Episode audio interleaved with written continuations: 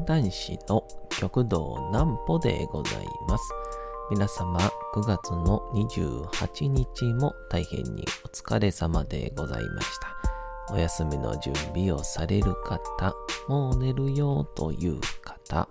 そんな方々の寝るおともに寝落ちをしていただこうという講談師、極道南歩の南歩ちゃんのおやすみラジオ。このラジオは毎週月曜日から金曜日の21時から音声アプリサウンドクラウド、Spotify、Amazon Music、Podcast にて配信をされております。そして皆様からのお便りもお待ちしております。お便りは極道南歩公式ホームページのおやすみラジオ特設ページから送ることができます。内容は何でも結構です。ねえねえ聞いてよなんぽちゃんから始まる皆様の日々の出来事や思っていることなどを送ってください。ご希望の方にはなんぽちゃんグッズプレゼントいたしますので、住所、お名前お忘れなくと。えー、いうことで、えー、土日にですね、えー、土曜日か、に、えー、私の万里の道も南歩からというですね、えー、古典50席へ向けたあ勉強会を毎月やっておりまして、で、今回はですね、えー、地域活動支援センターの、えー、道楽さんというところで、えー、やらせていただきました。えー、まあ、いわゆる作業所っていう、まあ、障害を持ってらっしゃる方、精神的な方、またまたちょっと社会復帰までの間っていうようなあ場所なんですけど、まあ、何より一番良かったのはですね、あの、家から歩いて30秒っていうことですかね。なんぽちゃんの明日は何の日？さて、明日が9月の29日でございます。さあ、気づいたらもう9月も終わりですね。さあ、何の日なのでございましょうか。えー、いきますよ。あー、でも、ちょっとね、前あのー、有香さんとのやつで喋ってたんですけど、いよいよ、えー、この何の日っていうのが一周し始めたよねっていう感じなんですけど、なんか見た覚えがあるやつがこう、結構ね、今目の前にずらっと並んでおりますが、れ行きましょう。ゴミ戦争宣言が行われる。1971年9月の28日に当時、東京都の知事であった美濃部良吉地良吉氏がゴミ戦争宣言を行いました。簡単な経緯では、1950年代半ばに高度経済成長期を迎えた一方で、東京都内では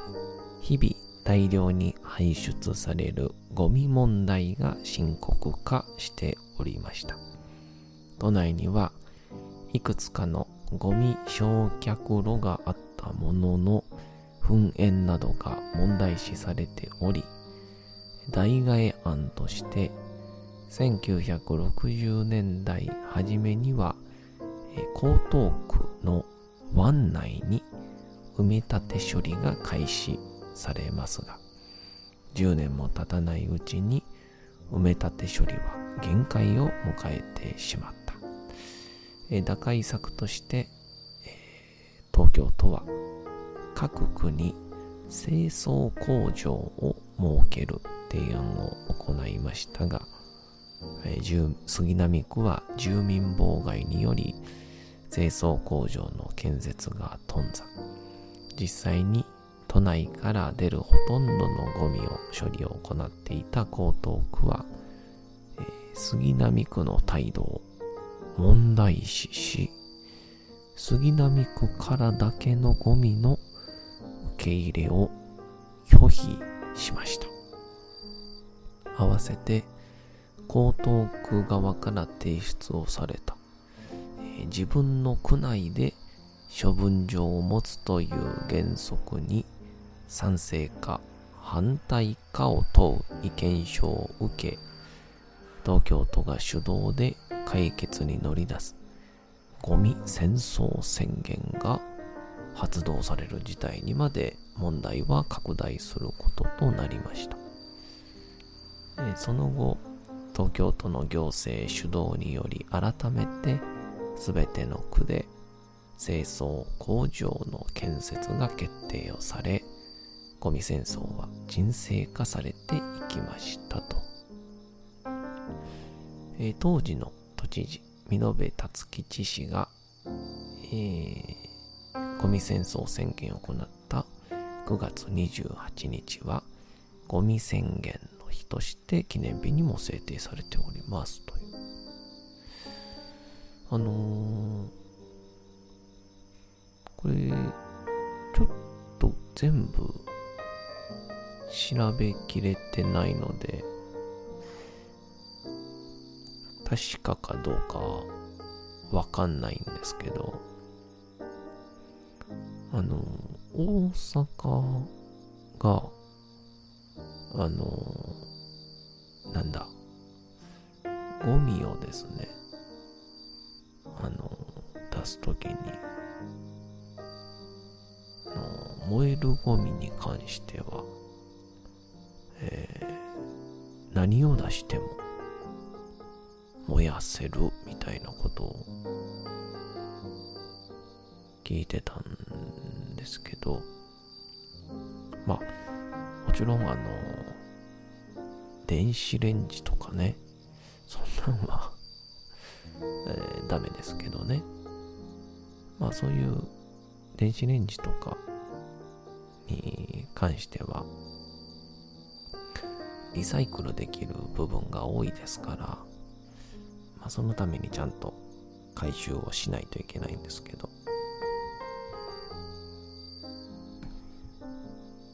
っていうので、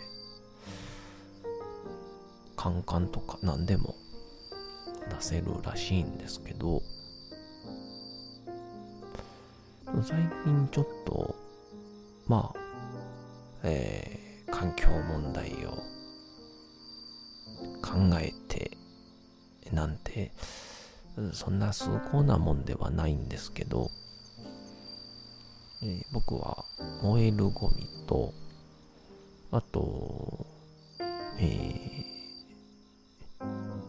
プラですね。プラゴミ。言ったらペットボトルのラベルとか。あとはプラスチック容器とか。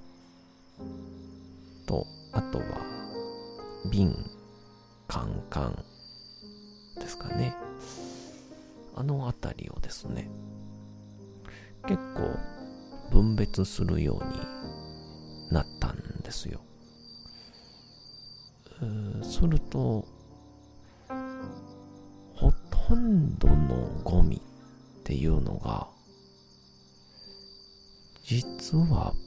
プラに入るっていうことが分かりまして。でもプラスチックプラゴミっていうのはあの結構圧縮するとうんすごい量あの45リッターのゴミ袋に入るので、結構ですね、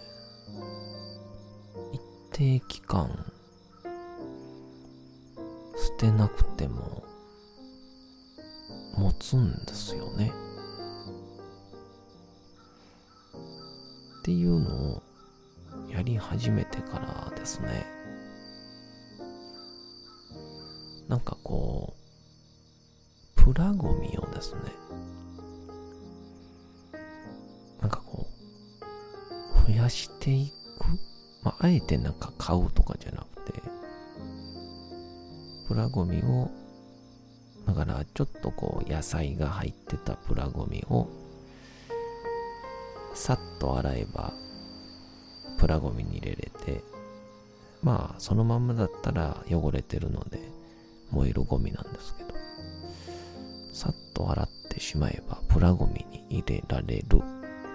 みたいな感じでこう、プラゴミをあえて綺麗にして捨てていくみたいな感じが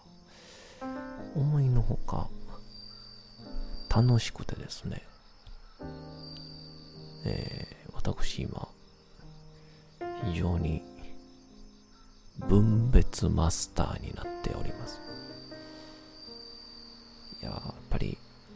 あのうちの兄弟子の南王兄さんも言うてましたけど、えー、やっぱ習慣化っていうのがやっぱり大事なんですね。まあ逆に習慣化してしまえばなんてことはないってことって限りなくあるということが最近分かってまいりました。ちょっとあの今日は何の日でもう半分を過ぎてしまったんですが。えー、そんなんで勉強会をですね、えー、道楽さんでやってまいりましてすごく楽しかったですね。あの、YouTube 配信で無料でやったんですが、あのなんだろう。えー、皆さんにぜひとも来ていただきたかったんですが、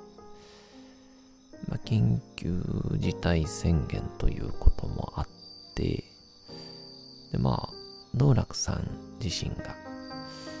まあ、反公共団体と言いましょうか。えー、作業所っていうのは、こう、まあ、予算をもらって運営をしている場所なので、そういうのでは、ちょっとうん、なんだろうな。ああくまで陽性者を出すわけにはいかないので、まあ、リスクと、うん、いろいろ鑑みると、まあ、今回は、あ配信にしましょうということで。まあ、でもですね、この、いろんな場所をお借りして、やるという勉強会で、えー、僕が一番安心をしているというのがですね、会を開いて、まあ、今回は配信でしたけど、通常でしたらお客さんを入れるんですけど、たとえ人が来なくてもですね、その会場主さんはそこに存在をするので、会場主はお客さんとして見てくれるんですよね。一人もしくは二人。ってなると、いつも講談会って、まあ、そら5人、10人、30人っていう時もありますけど、一人二人ってことも、えー、ざらにありますので、なんか、全然、問題ないんですよね。えー、むしろ、一人二人の方が、集中できるみたいな。で、今回、まあお客さんも入れない。無観客配信。こんなんやりづらってしゃあないわって思ってたんですけど、去年頃までは。いや、関係者に前座ってもらってて、れがまた、プロの裏方、だから芸能方面の関係者じゃなく、まあ、居酒屋さん、今回だったら施設の館長さんたち。なんで、もう一般のお客様と大して変わんないんですよね。ええー、まあ、これでダメ出しとかされたら、めんどくさいですけど、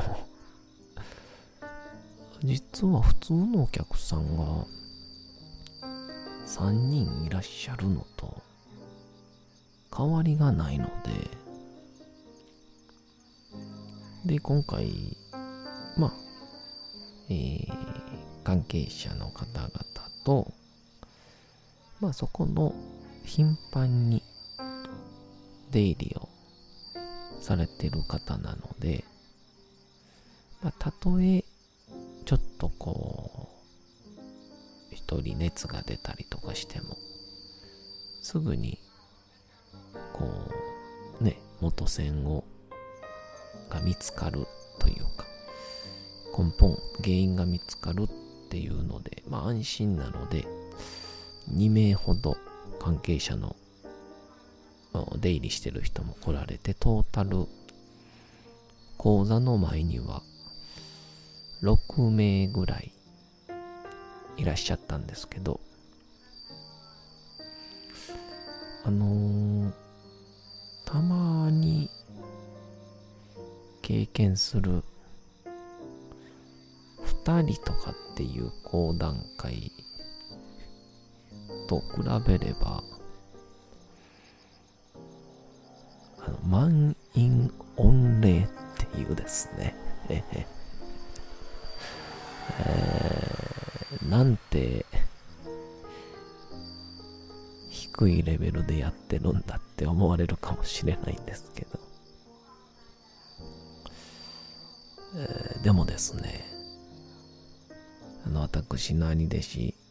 極道南に高と書いての南王兄さんと、えー、玉田玉秀斎先生がですね、えー、何よりもまずは自分自身が伝えたい、そして気持ちがいい講座をっていう活動をされてるので、えー、それに見習って約2年半ぐらいですかね、そばにいましたら、えー、僕もとうとう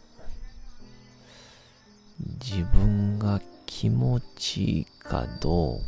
かが判断基準に少しずつなってきました。まあもうほとんどの人寝てると思うんで、最後にこれだけは言うときますね。え僕は、オナニー講談師です。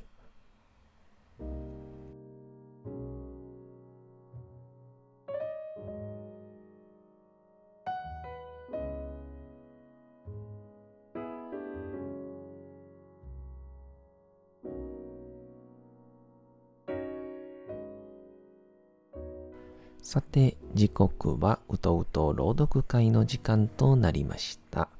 皆様、小さい頃眠れなかった時に、お父さん、お母さん、おじいちゃん、おばあちゃん、お世話になっている方に本を読んでもらった思いではないでしょうか。なかなか眠れないという方のお力に寝落ちをしていただければと、毎日様々な物語、小説をお届けしております。さて、本日もお読みいたしますのは、チャップリン自伝若き日々でございます。えー、まあ、着々と物語が進んでるんですが、結構前に作品というか第2話を作った時に読んだつもりだったんですけど、意外と音読してみると、えー、また新たな発見があったりいたします。えー、本日もチャップリン自伝、えー、存分に楽しんでいただければと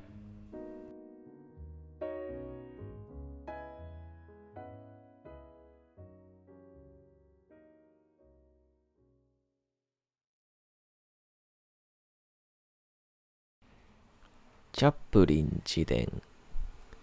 若き日々14歳になっていたシドニーは学校を去り電報係としてストランド郵便局で働いていたそしてシドニーの給料と母のミシン仕事の手間賃を合わせれば私たちの家計もほぼなんとか回りそうな程度にまではなっていた。とは言っても、母の貢献は気休め程度しかなかった。搾取工場の下請けで、出来高払いの仕事をしていた母は、ブラウスを1ダース縫って、1シリング6ペンスを受け取っていた。布はすでに裁断された状態で届けられてたとはいえ、1ダースを縫い上げるのにかかる時間は12時間。母の最高記録は1週間に54着というものだったが、それでも6シリング9ペンスにしかならなかった。夜には屋根裏部屋で眠れぬまま、母がミシンの上に覆いかぶさるようにして仕事をする姿をよく見つめたものだ。そんな時、母の頭の周りにはオイルランプの光で五光が差し、顔は柔和な影に包まれていた。高速で動くミシンの針から縫い目を外さないように緊張して唇は半開きになっていたそのうちミシンの単調な音に促されて私は眠りに落ちていった母がこうして夜なべ仕事をするのは普通支払い期限が迫っている時で、我が家は分割払いの問題にいつも悩まされていたのである。そして今また、新たな危機が頭をもたげてきた。シドニーに新しいスーツが必要になったのだ。電報係の制服を一週間、毎日毎日、日曜日にまで来ていたシドニーは、ついに友人たちにからかわれるようになってしまった。そして何週間も週末を家にこもって過ごす姿を見かねて、ついに母が青いサージのスーツを買ってきたのだった。母はどうにかして代金の18シリングを工面した。だがそのせいで家計は破綻し、母は毎週月曜日にシドニーが電報係の制服を着て仕事に出かけた後、買ったばかりのスーツを七に入れることを余儀なくされた。この七草で七シリング借り、土曜日になると借りを払ってスーツを受け出し、シドニーが週末に来たのである。この毎週の習慣は一年余りも続いたが、ついにスーツは見る影もなく擦り切れてしまった。そして、衝撃の日がやってきたのであった。